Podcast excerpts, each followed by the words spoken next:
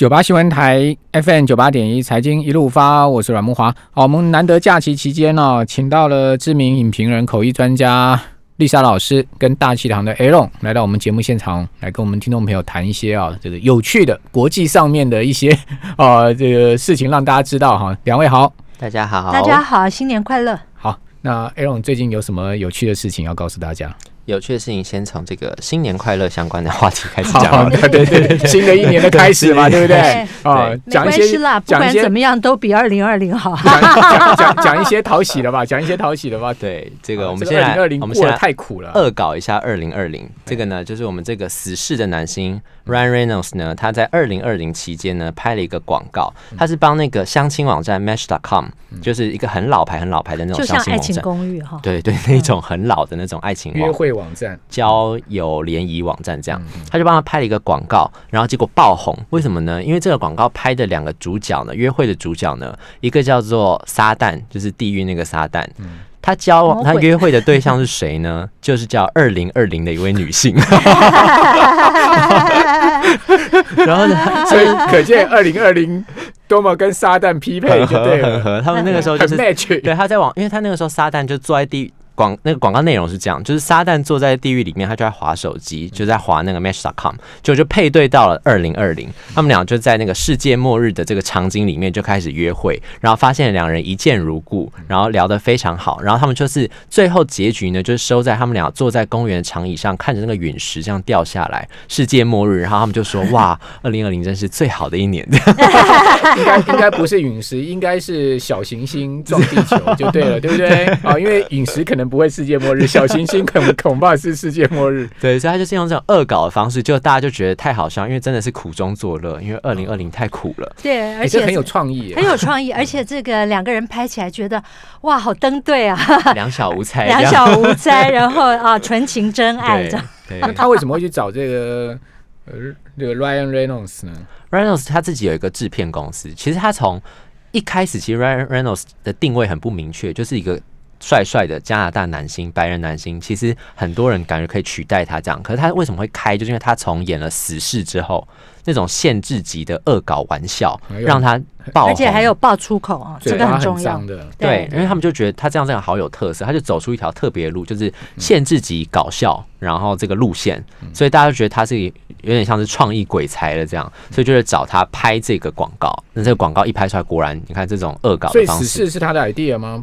只是他其实投入很多，是是。虽然说本来是漫画，漫威的漫画，可是他自己投入剧本很多。嗯，对。而且是他自己制作公司，等于他是现在很流行嘛，充当那个啊，就是呃制作人。制作人就像那个呃《神力女超人》Gal Gadot，他也是自己片子的制作人嘛。所以现在都流行这样，然后他们自己就会成为一个呃 powerhouse。我们说他们自己就成为啊那个自成一格的。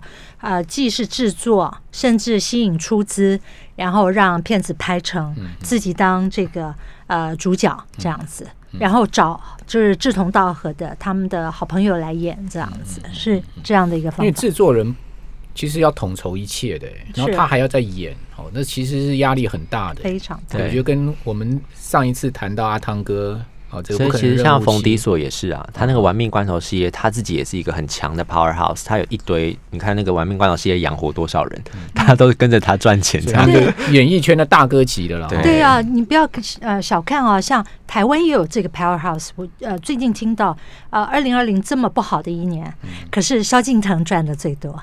他呃接近上亿的这种就是呃赚的这个收入哈，不止吧？呃没有，就是公开的嘛，好不好？我们就觉得应该不止上亿啊。是你 Daniel，你怀疑哦？我们没有讲话哈。然后，但是呢。萧敬腾就看出来是一个很好的 powerhouse 的那个人才，对，不是每一个就是啊喜欢演戏或喜欢唱歌的人都有这种能力的，对，需要点商业头脑，那个要商业头脑，那还要公司经营，还要这个人际关系，对对，这个要。还要有魅力，对啊，八面玲珑，对不对？对对啊，所以你看，像 Ryan Reynolds 他老婆就是那个花边教主那个嘛，Blake Lively，、嗯然后他就是跟泰勒斯是好朋友，所以他这个 Match.com 这个广告就找泰勒斯来唱里面的插曲。对因为泰勒斯最近他在重新录他自己的专辑，对，就是要讲嗯一下这个事情。因为泰勒斯为什么要重录自己的专辑？是因为他之前的专辑，就是他刚出道的时候还是小女生的时候，是签给某一间唱片公司，小小叫做 Big Label。这间唱片公司后来在一五年的时候就卖给了。呃，就被别人买走了。买走之后，他当初创作那些歌曲的版权就被人家扣住了。所以后来他在很多公开场合想要演唱自己的歌，甚至播放自己的歌的时候，都会被告。人家就说你侵权，因为这个歌的版权不在他手上。这有没有很。像国内另外一个人？你是说你我知道你在讲对，谁吴吴某某，然后最近刚开演唱会的田某某也是嘛，就他们都是自己创作或者自己演唱的歌曲，后来都被前东家就扣住了，就说你们侵权，所以不准唱。那所以后来泰勒斯的做法就是他跟他现在在跟环球音乐有签约新，的合约，对新的合约，那新的合约里面，他就有跟唱片公司说，那你们要帮我去争取，就是如果我之后自己重新录制我当初自己创作这些歌的话，版权要在我自己的手上，就等于说以前录制的歌被前东家拿着就算了，但是我自己新录制的歌，现在版权就在我自己的手上，所以他现在重新开始去录制他当初刚出道的时候，他那时候最红一首叫《Love Story》。就是他的爱情故事，这样，他的罗曼史，这样，他就重新录那个歌之后，就播放在放在那个 Ryan Reynolds 这个广告里面。所以呢，后来很多泰勒斯的粉丝听到这个广告，看到这个广告很激动，原因是因为天哪，听到泰勒斯唱他以前唱的歌了，所以他们就是很兴奋，在传这个广告，互相散布这样子。等于说老歌重唱就对了啦。对你可能编曲啊哈，或者节奏稍微改变一下嘛。对，不然后就是不要完全一样。他自己就说，大家去听就会知道有这个长大的沧桑的感觉在这个歌声里面。他原来是纯情，对，他说他以现在前是沧桑。他以。前是细致的小女生，但现在就是啊、呃成熟比较韵味的女生，大家去听那个比较一下，这样。所以你讲这个是给呃哎，对吴某某跟田某没有，这是。Daniel 你说的，对，就是这是一个新的做法，因为他他那个时候会这样录制，就是因为他觉得这样卡下去也不是办法，嗯，因为他包括很多。其实，因为他人缘其实也很好嘛，他在演艺圈就是等于泰勒斯，他那个时候在演艺圈里面，就大家都会问他说：“那你这样要怎么办？”然后，那那你因为毕竟他现在也真的是天后级的人物了嘛，对，这也证明了，其实所谓的制裁权啊，IP 也不是说死邦邦的啊，你还可以想一些创意的办法，可以规避它，或者哦，因为这个说真的，你自己的这个创作竟然 呃被扣在别人的手里，也真的是光是演唱都会被别人说没有公道嘛，对不对？哈，这个要想一点办法规避它。不过这个版权呃著作权的问题哈，它还是死邦邦的、硬邦邦的。没有，他就是用这个方法，如果重录嘛，就是新的一个当然了，制作嘛，，对啊对啊，对啊，就是你就改变一下而节奏且很多模啊。糊的地带可以去操作嘛，对等于所以你就要找到适合的法律的顾问什么之类的，帮你找到有没有办法可以重新起死回生这样子。对，嗯嗯好，那这个当然对于这个原创者来讲哈，他们会感觉是不能承受的痛了。哦，这 个明明就是我创作的，为什么这个我自己在唱我自己的歌都不行？好，就变成这样的状况。好，那从此事这个例子可以看到哈，其实呃，在大抗上面就是有创意就会红，是这样吗？嗯，就是在网络上面，而且现在网络时代很快，他们都是转推跟转发，嗯所以其实很快，那就是所谓的病毒式行销，我们现在这样讲嘛，就是 viral 对 viral 就是 go viral，就是很快的，就是散布在大家的这个手机里面，而且就是马上年轻人很快流行的是什么都改变的很快。那你刚刚讲这个广告，我们可以在 YouTube 上面其实就找得到，甚至各大应该推特上面也会有吧。如果在用推特的人，搞不好 Instagram 上面也看得到这个影片这样。，那你就打这个 Match.com，然后，然后打呃兰雷诺斯这样子啊，对，然后你就可以看到这个 撒旦世界末日啊，这撒旦跟二零二零很匹配。那我们两位预测一下，二零二一年是什么年吧？今年会是什么年吧？今年就是呃，希望大家还是可以过个好年，就是呃，就是看看能不能用这个影片真的跟二零二零告别了，因为其实二零二零真的闷了很久，大家都在闷嘛，然后就是看那个疫苗的情况怎么样喽。好对不对？，那丽莎老师，你的心愿是什么呢？呃，我觉得其实不是心愿一定做得到，就大家要休休养生息，因为呃，台湾有时候很难去同理的感受那个欧美的那个疫情，真的是太可怕了哈。那呃，但是即便是在台湾，我们自己有很多事情啊、就是还是那个我很喜欢呼吁大家，就是所谓那个环保的三个 R 啊。那个 reduce, reuse, recycle 啊，就是呃彻底的回到一种就是呃节约的 OK，能够休养生息的一种生活形态。OK，那这样子起码前半年可以好好的能够补足元气。啊，看真的疫情也不知道它是半年还一年，还甚至到二零二二，谁谁都不知道啊。那那个时候再大发利市，好，希望明年此时啊，这个 Match.com 拍的广告啊，哦，这是谁跟二零二一年 Day 啊，哈，希望这个不会再是撒旦了。这个 Day 的对象会好一点，对不对不？过那个即使沙旦也可以那个改邪归正啊。好，我们这边先休息一下，等一下我们回来谈这个 Airbnb 啊，这个挂牌了。好，另外还有一个呃都都 Dash，DoorDash 好，这两家公司到底是做什么的啊？呃，当然 Airbnb 大家很熟了，DoorDash 是做什么？为什么他们挂牌引发了那么大的轰动，IPO 那么大的一个轰动？好，我们等一下来告诉大家。九八新闻台 FM 九八点一财经一路发，我是阮木华。哦，今年哦，虽然说疫情影响全世界经济哦，但是在美国金融市场上面的 IPO 的量是非常大的哦，这 IPO 的案件也非常的多哦。哦，这大家都赶在这个股市不断的创新高的热潮里面哈，那资金很充沛的情况之下哦，好，赶快来挂牌，好，大捞一票。好，所以说你可以看到今年有蛮多大的 IPO 案子哦，引起呃各界的注目哈。那最近啊、呃，接近年底有两个大的 IPO 案子，一个是 LBNB 哦，终于是挂牌了。哦，那另外一个呢，就是这个 DoorDash 哈、也挂牌了。那这两家公司一挂牌啊，也引起呃这个全球的注目了哈、那到底这两家公司是什么来头？哦，那他们挂牌的情况如何？我们继续来请教口译专家王丽超老师啊，以及大强的 L。呃，先请 L 来告诉我们好了，这个 LBNB 大家比较熟嘛，嗯对不对？哦，那 DoorDash 呢，这两家公司他们的现况如何？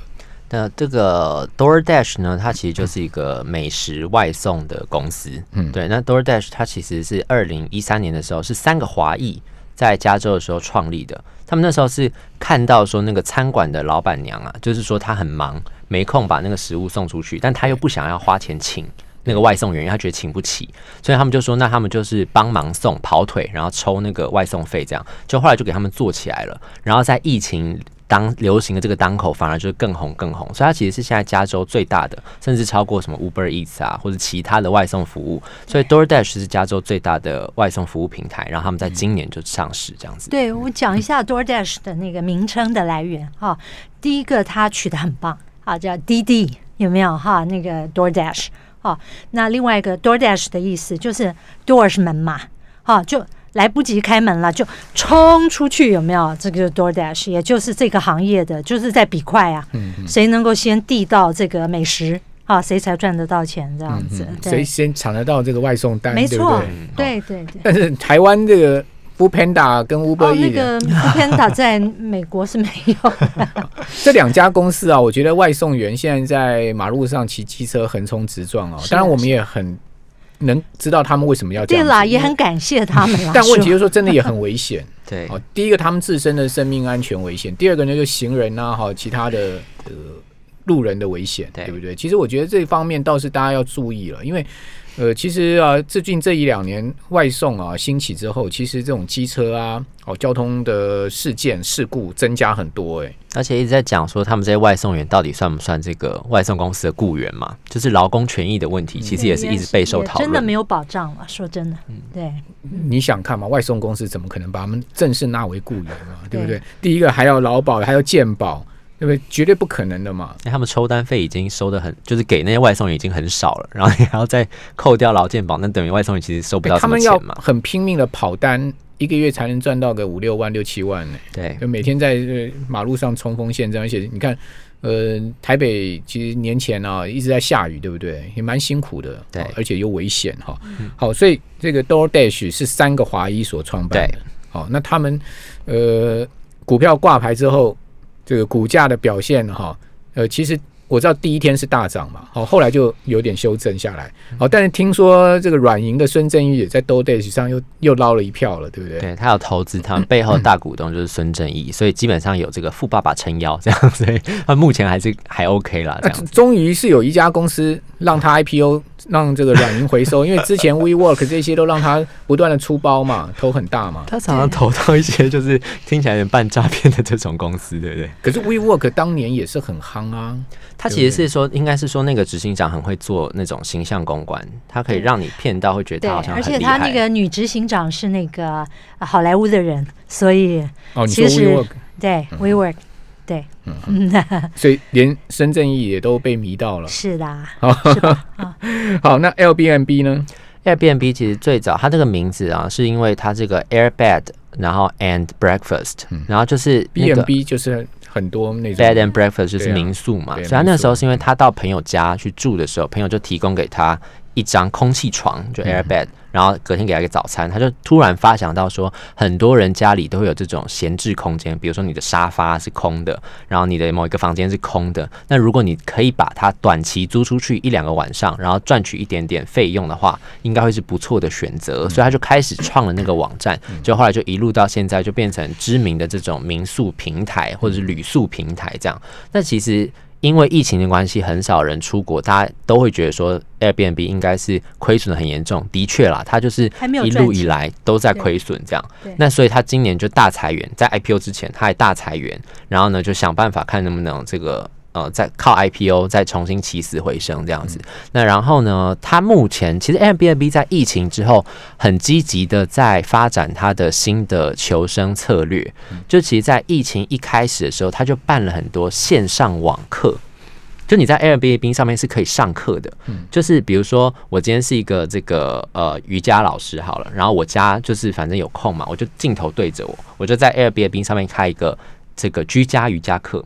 所以就很多 Airbnb 的人不能出去玩，但他可以在 Airbnb 上面注册这个课，跟着老师一起做瑜伽。他也是把会员再运运用一次，就把它变成另外一种平台嘛，娱乐平台或者媒体平台。大家不旅游了，你 Airbnb 没生意。然后他还会找网红，就是除了网红是。第一种一开始的是他去找网红，就是在上面分享自己的故事。比如说，有些人是运动员网红，有人是美妆网红，就教你怎么画美妆，教你怎么做料理，教你怎么样打造自己的健身菜单。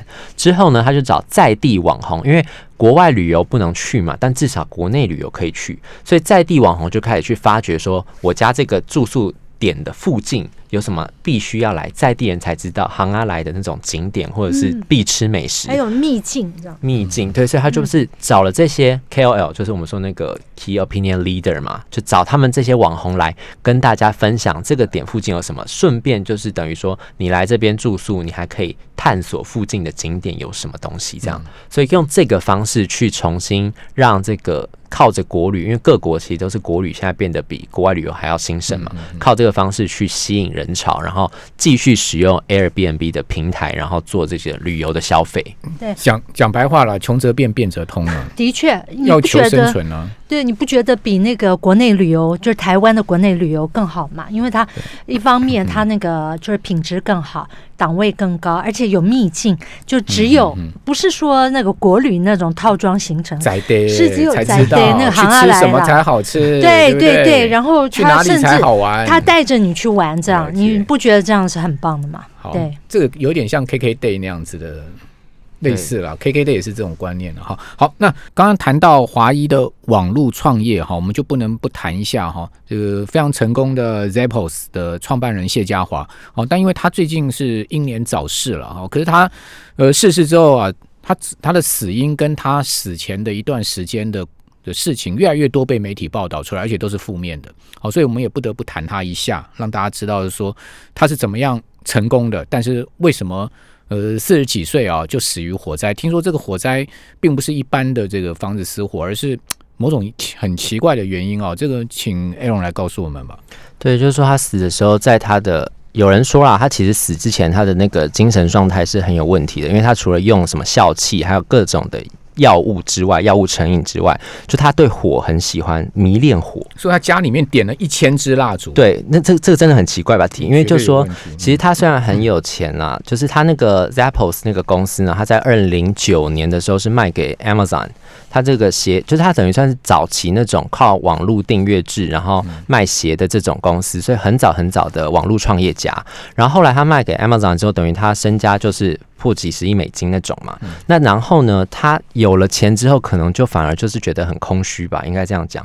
因为好像他的朋友后来就出来讲，就说其实他后来会觉得他身边有很多人靠近他，都是因为他的钱，就是连就是好像有很多朋友对他来说会觉得是不是我花钱雇来的朋友？他单是卖公司给 Amazon 就卖了四十亿美金，对。夸张。这个呃，那个就是 h u m b l a n d 叫做 Michael Jackson 症候群，就是爆红，然后有钱之后，就是反而对他的人生不知道他的目标是什么的时候，他就陷入一种很空虚的这种状态。我们现在只能这样推测了，就是因为他的朋友出来讲说他是不是有用药的问题，跟他自己的这个人际关系是不是比较，并没有大家外界所想说他虽然很有钱，然后所以就人生一帆风顺这样，所以反而是不是就是他自己的状心理状态。导致他最后死的原因就是变得很离奇，这样。对了。不过这些都是一个人他自己要去呃负责的，就是或去度过的啦。所以既然人死了，我觉得那我们也不用真的推测或什么，但倒是可以，因为我们今天讲出来啊，倒是倒是可以让大家作为引以为戒吧，这样讲好了。对，好，呃，Zappos 在这个红的时候啊，Amazon 那时候才刚刚开始哦，所以他在网络上面的确是一个很有创意的先驱者，这个也是呃他对整个所谓电商的贡献了哈，而且又是华裔的。好，那么非常谢谢丽莎老师跟 A 龙，谢谢。